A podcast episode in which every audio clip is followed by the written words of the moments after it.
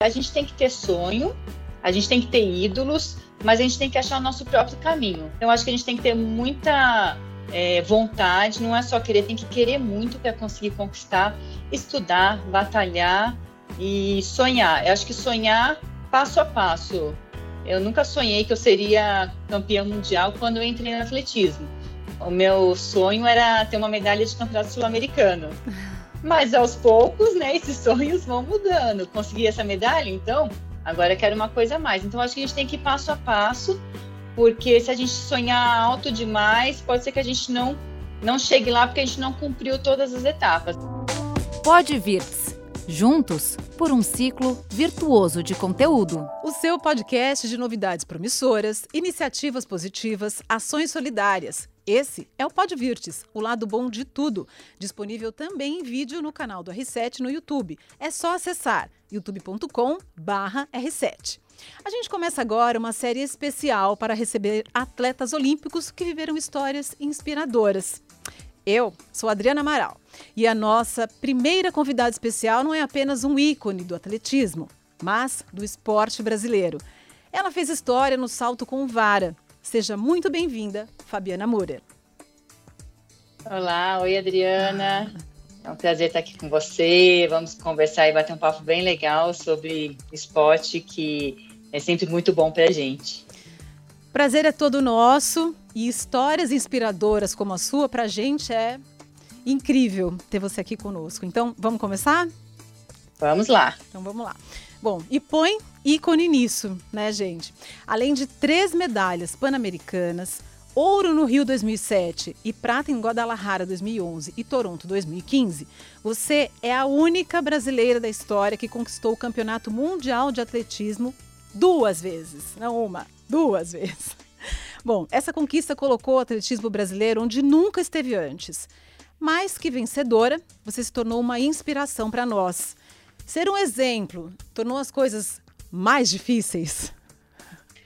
Eu acho que sempre é difícil, né? Acho que a gente tem objetivos, sonhos, e toda a caminhada é difícil. É, eu fiz ginástica artística antes de entrar no salto com vara, e no começo foi fácil, mas quando a gente começa a ver a dificuldade, como é a técnica, todo o treinamento, é muito difícil chegar lá, mas é muito boa essa conquista, né? O dia a dia, o sofrimento. Eu falo que a gente tem muito mais sofrimentos do que alegrias. Mas quando a gente chega no topo, ganha uma medalha, melhora o resultado, bate um recorde, isso compensa qualquer coisa. E a cobrança também vem com mais força, né? O peso também. da responsabilidade, assim, falar, nossa, tem uma nação inteira esperando o meu resultado. Como é que é isso?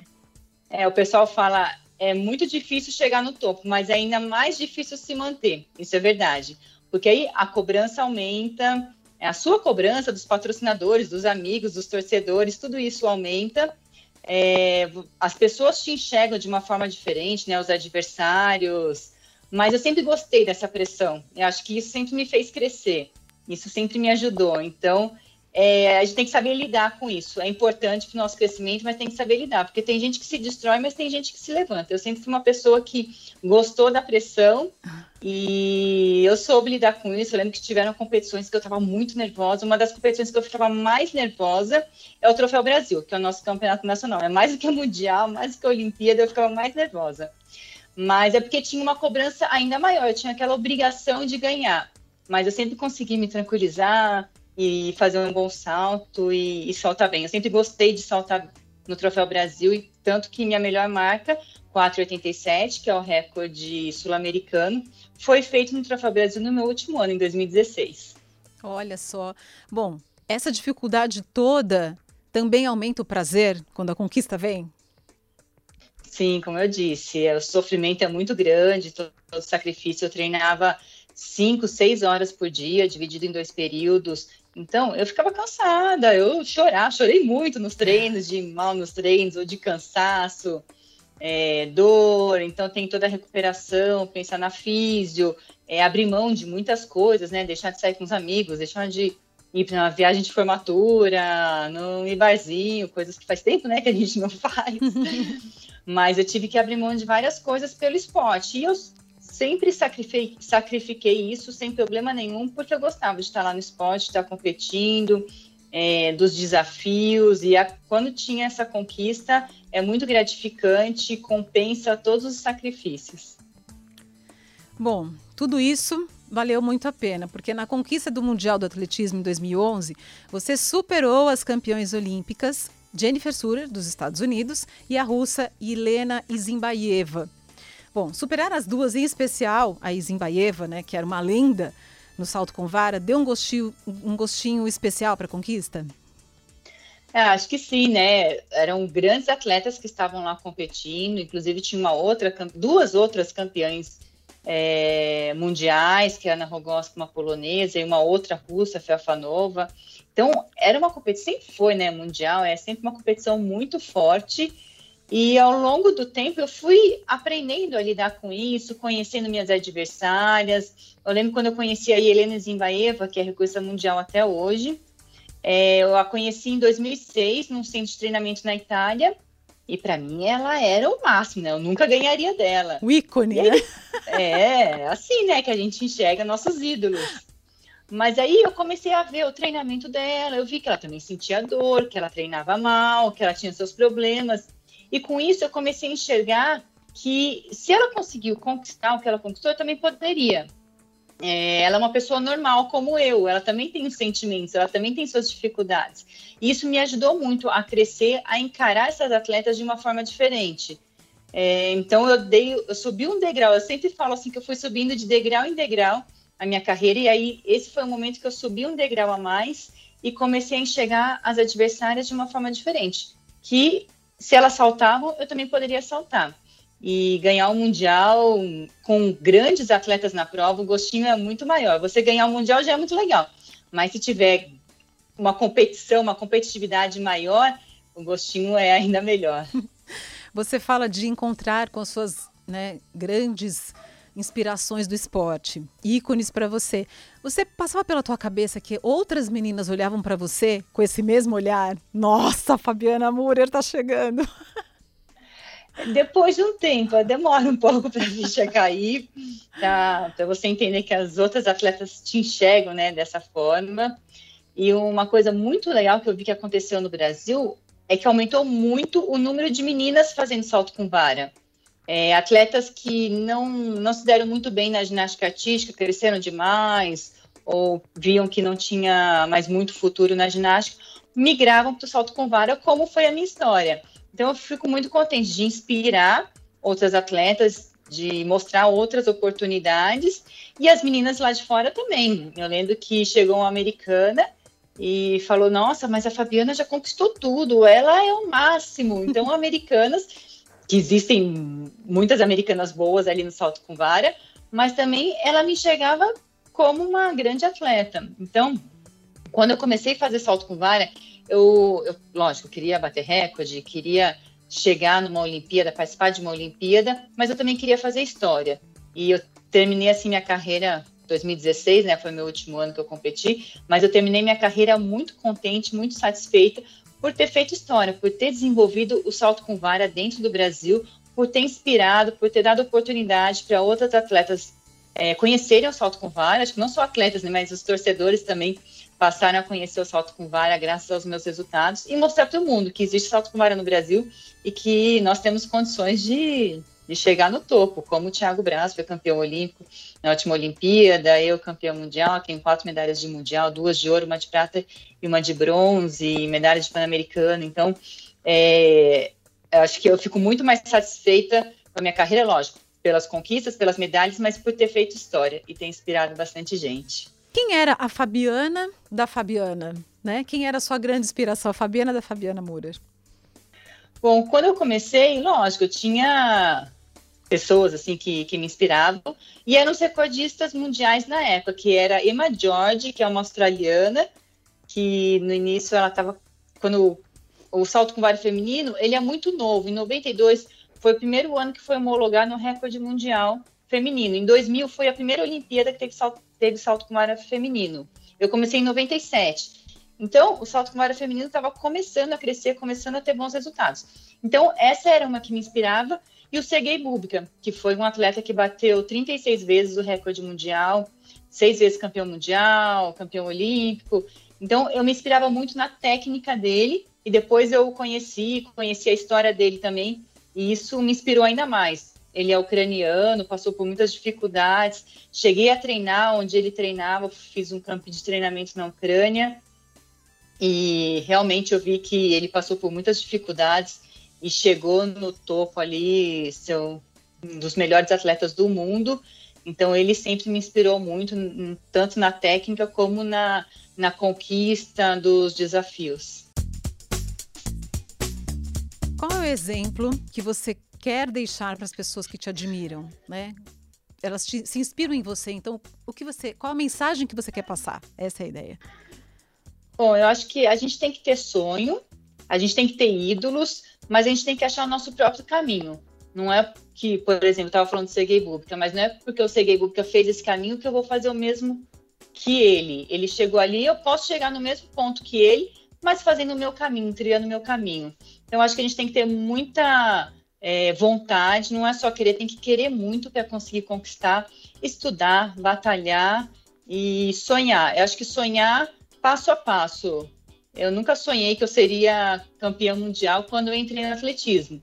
O meu sonho era ter uma medalha de campeonato sul-americano. Mas aos poucos, né, esses sonhos vão mudando. Consegui essa medalha, então, agora quero uma coisa a mais. Então, acho que a gente tem que ir passo a passo, porque se a gente sonhar alto demais, pode ser que a gente não não chegue lá porque a gente não cumpriu todas as etapas. Então, acho que é importante a gente passar cada etapa cada dificuldade, aprender com os erros, com os problemas. Eu sempre tentei ver o lado bom das coisas. Ah, eu fui mal, ou me machuquei porque eu preciso aprender, ou fazer uma técnica melhor, ou treinar mais, me concentrar mais aqui ou ali. Então, eu sempre procurei ver o lado bom das coisas. Então, acho que isso é importante também. É, não, não se desanimar porque teve um dia ruim e sim se inspirar com isso. Então você está no lugar certo, porque aqui é o lado bom de tudo. Vamos lá, Fabiana. Você disse que você comentou aqui com a gente que você começou na ginástica artística. Por que a ginástica artística? Bom, nem fui eu que pedi, foi minha mãe que me colocou. Eu tinha uma amiga da escola que fazia ginástica e meus pais sabiam que era importante eu estava praticando um esporte. Eles não foram atletas, mas eles sempre gostaram uh, de se mexer, de fazer uma atividade física, de correr, de jogar um futebol de final de semana. Então eles começaram a ver que era importante. Eu tenho mais duas irmãs para as filhas é, estarem fazendo esporte. E aí, como era perto de onde eu morava, lá em Campinas, esse local da ginástica, eu comecei a fazer. Eu tinha sete anos e logo no início eu gostei bastante eu evolui muito rápido, já passei por uma pré-equipe, eu era coordenada, conseguia fazer bem os exercícios, talvez pelo estímulo também que meus pais me deram desde pequena e pela coordenação é um pouco genético também, né?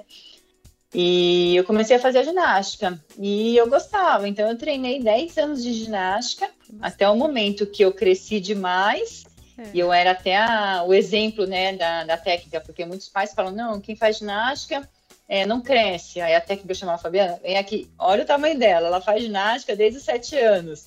Mas eu acabei crescendo demais e queria continuar no esporte, tinha esse sonho de chegar numa Olimpíada e comecei a procurar um outro esporte. Meu pai viu um anúncio no jornal que estavam montando uma escolinha de atletismo. E falou, ah, vai lá fazer atletismo, né? Já pensou você correndo 100 metros ali na Olimpíada? É, ou eu pensava em corrida ou salto em distância quando eu pensava em atletismo. Nem sabia que salto com vara fazia parte do atletismo quando eu comecei. Você sabe que é, eu estudei num colégio que incentivava demais o esporte, inclusive o atletismo. Mas eu praticava tudo quanto é tipo de esporte de atletismo, eu gostava porque eu sou alto, tenho perna comprida, então eu ia acabava indo para esses esportes. Mas hoje eu vejo que tem menos, ou é impressão minha, eu vejo que parece que tem menos incentivo nos colégios. E normalmente essas histórias começam no colégio. Como você vê essa situação hoje em dia? É, eu vejo que hoje em dia nos colégios tem muito mais os esportes coletivos que é mais fácil, né? Coloca o pessoal ali para jogar, todo mundo participa, do que nos individuais, que tem que esperar um pouco, chegar a sua vez. Mas é super importante. Eu também, eu fiz no colégio, eu fazia atletismo, tudo, qualquer esporte que aparecia eu queria fazer. Então eu sempre gostei muito.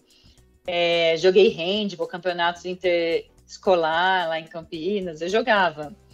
Mas eu vejo que falta muito incentivo nas escolas e falta lugares também para as crianças, para os jovens estarem praticando. Tem poucos locais para praticar. A equipe mesmo onde eu competia, ela acabou, então diminui o incentivo para esses atletas começarem ou continuarem, né?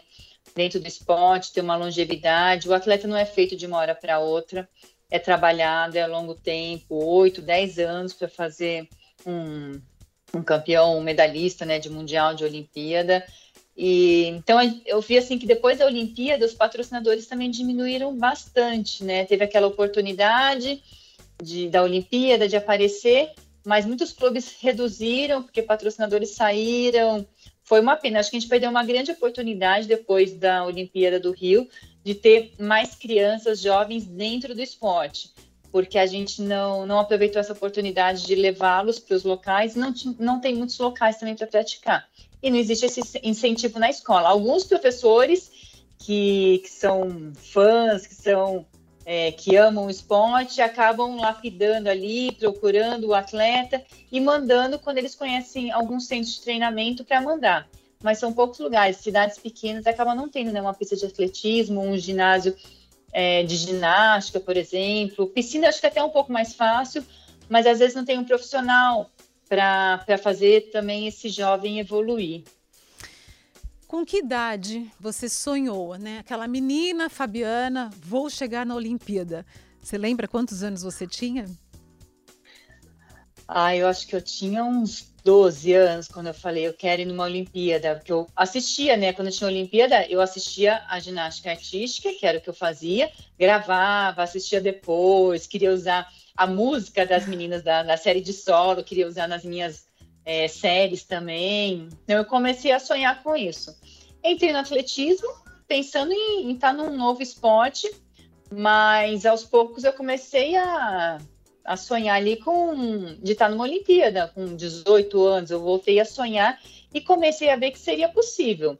É, no ano 2000, que foi o primeiro ano que teve salto com vara feminino, eu sabia que era difícil, mas depois de 2004 eu cheguei muito próximo.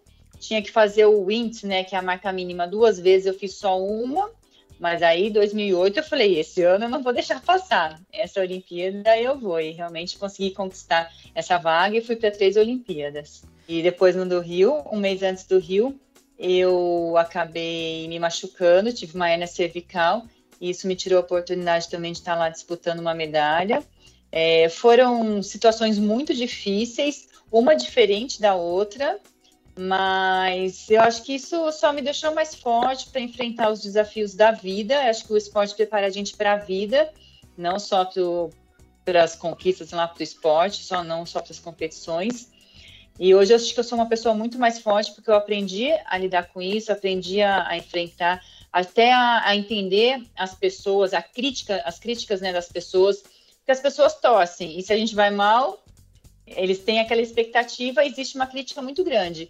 E eu aprendi a, a, lidar com isso também, porque no início você se sente mal, né? Você fica abatido por causa da crítica das pessoas. Mas depois de um tempo eu comecei a, a lidar melhor com isso, comecei a entender melhor as pessoas também. E uma das coisas que eu vejo assim que acontece no Brasil é, a gente até comentou um pouco sobre esse assunto, que as pessoas não praticam todos os esportes, não têm essa experiência, e aí não conseguem entender as dificuldades de cada esporte.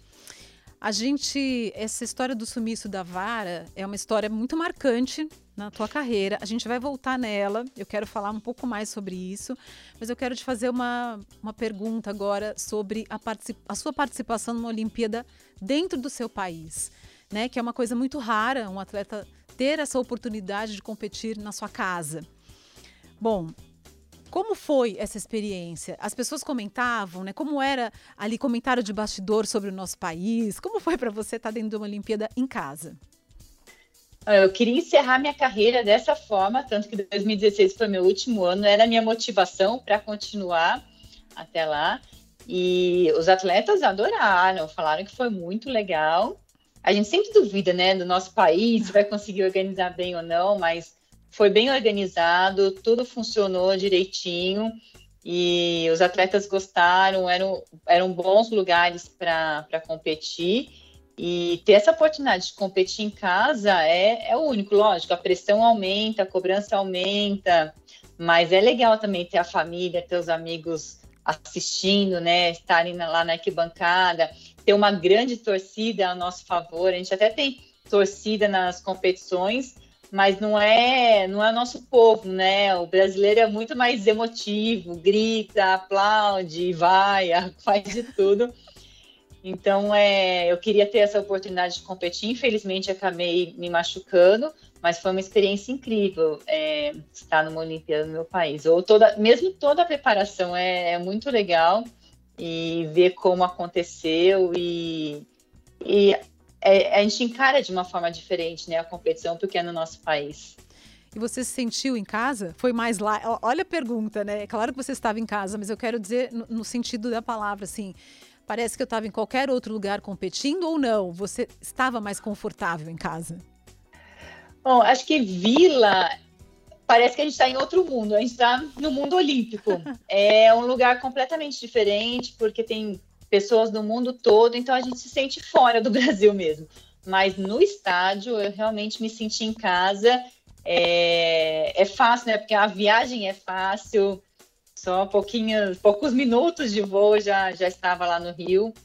Então, isso é uma facilidade muito grande, porque não tem adaptação de fuso horário, é, adaptar o local, eu já conheci o engenhão, então já, ter, já conhecer o local, isso é ótimo, isso é muito bom.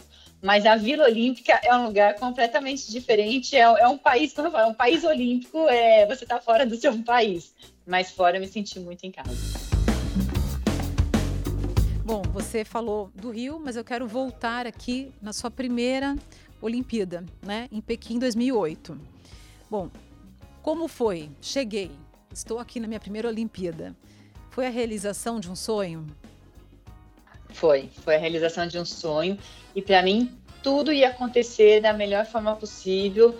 Olimpíada para mim era, era um local que é uma competição que não acontece erros de organização, é, que tudo funciona da melhor forma possível, porque era um sonho, eu queria estar lá. E quando a gente vê na TV, a gente vê tudo funcionando da melhor forma possível. Mas estando lá não é bem assim, não. Existem alguns problemas, sim, mas o show sempre acontece.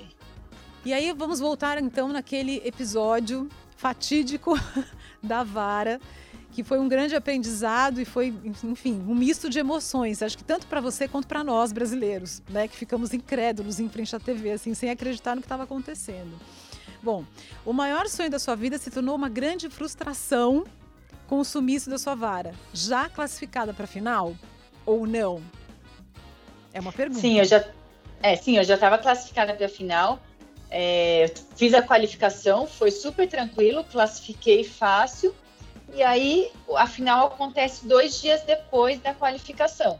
E aí, o grande problema foi na final.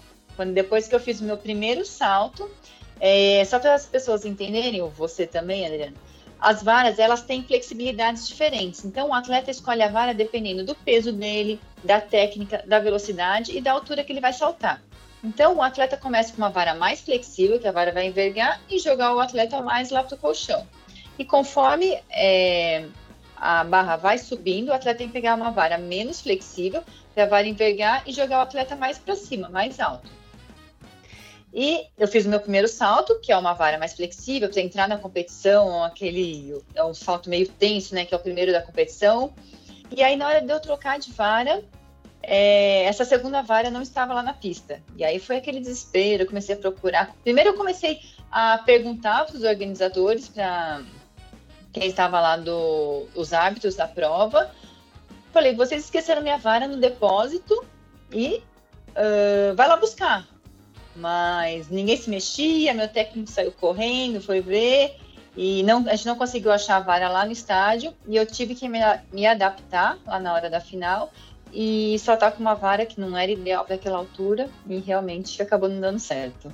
E o que passou pela cabeça? Nossa, foram minutos ali de desespero, de pânico. Foi, primeiro eu achei que minha vara estava no estádio, então eu estava calma, eu falava, vai procurar no depósito do estádio que vocês esqueceram uma das minhas varas lá.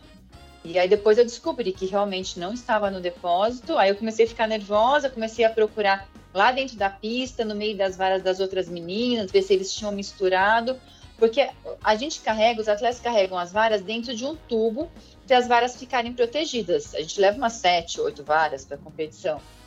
De cinco, ah, eu tinha nove varas, porque eu tinha levado varas de treino também, porque eu cheguei mais cedo para fazer a aclimatação.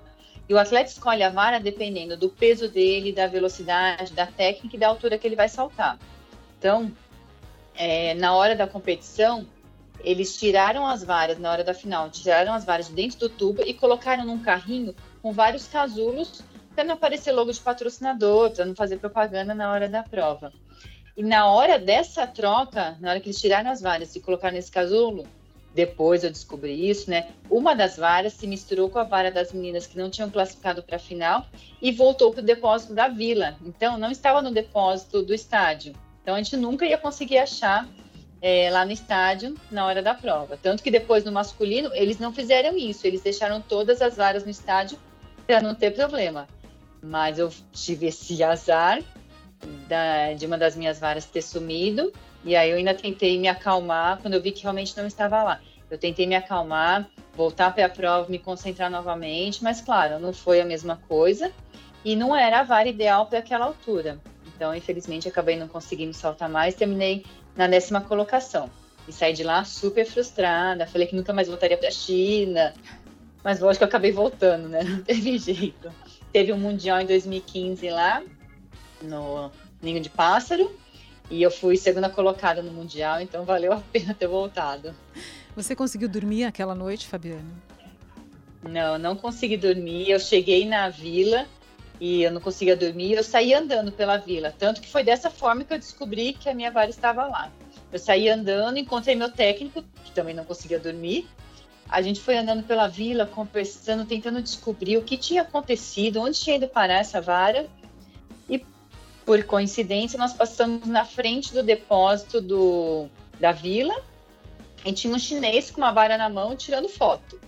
E a hora que eu bati o olho, eu falei, é minha vara. E a gente entrou lá e falou, o que, que você está fazendo aqui com essa vara? Né? Ele falou, só estou tirando foto. Me pediram para tirar foto. Então, acho que devem ter pedido para ele procurar se a, a minha vara estava lá e realmente estava. E aí que nós fomos entender o que tinha acontecido que ela tinha voltado para a vila e não estava no estágio na hora da competição. Foi muito complicado. Bom, foi uma frustração gigante porque era uma, uma chance iminente de medalha de ouro. Mas com o tempo, você conseguiu transformar essa frustração e raiva em motivação? Sim, eu saí super chateada de lá e não sabia também como seria a reação das pessoas quando eu voltasse para o Brasil. E isso foi uma assim, me deu muita força saber que as pessoas estavam torcendo por mim e sentiram toda é, toda a minha decepção, todos meu, todo o meu problema. Então, isso me ajudou muito a superar. E uma das coisas que eu pensei foi: se eu tive problema e acabei voltando alguns erros na minha técnica, isso quer dizer que eu tenho que melhorar ainda mais a minha técnica e para poder saltar mais alto e se tiver algum problema eu vou estar mais bem preparada. Então isso só me ajudou a ir para frente, a me motivar ainda mais. E o que você diria para pessoas que passam por frustrações como essa? Transformar isso em motivação? Bom, não é fácil a gente entender por que, que isso aconteceu com a gente. É, eu sempre tentei uh, procurar um motivo, por que, que isso está acontecendo comigo, por que, que eu tenho que passar por isso. Lógico, tem coisas que a gente consegue entender, tem coisas que não. Mas eu acho que a gente tem que achar uma forma de não passar por isso novamente. Eu acho que isso é o mais importante. Eu passei por isso, mas eu, eu não quero passar de novo. Então, o que, que eu preciso melhorar para que isso não aconteça novamente? Então, acho que essa é a minha dica. É, não tente não passar por isso novamente. Ache um caminho para que isso não aconteça. Boa. Bom, aqui no Pode Vir, a gente tem uma tradição de terminar sempre com uma mesma pergunta. Então, lá vai, posso fazer? Pode, vai lá. Defina o futuro em uma só palavra. Um, conquista. Quero continuar conquistando sonhos, objetivos, passando por desafios, mas o mais importante é conquistar. Boa, muito boa, arrasou. Obrigada, Fabiana. Foi uma delícia ter você aqui com a gente. Uma história sem dúvida inspiradora demais. E é isso aí, dá a volta por cima, né? Porque a gente cai e levanta, literalmente, no seu caso, é, caiu isso, levantou. Isso só deixa a gente mais forte. Eu sempre vejo por esse lado. Hoje eu sou fisioterapeuta e tudo que eu passei dentro do esporte me ajuda para minha vida hoje em dia para analisar, enfrentar desafios, cuidar da minha filha, é, solucionar problemas. Então, acho que toda experiência que a gente passa é importante para o nosso futuro. Obrigada, Fabi. Valeu. A gente adorou ter você aqui com a gente. Uma história inspiradora que vai inspirar muitas outras pessoas. Prazer. Beijo. Tchau. Tchau. E essa foi mais uma edição do Pod Virtus, o lado bom de tudo, um podcast para propagar iniciativas positivas, ações solidárias, novidades promissoras e entrevistas inspiradoras, como essa da Fabiana Murer. Muito obrigada, até semana que vem e lembre-se, esse programa faz parte da família R7 de podcasts. Todos os dias tem novidade para você em r7.com/podcast. Beijo, tchau.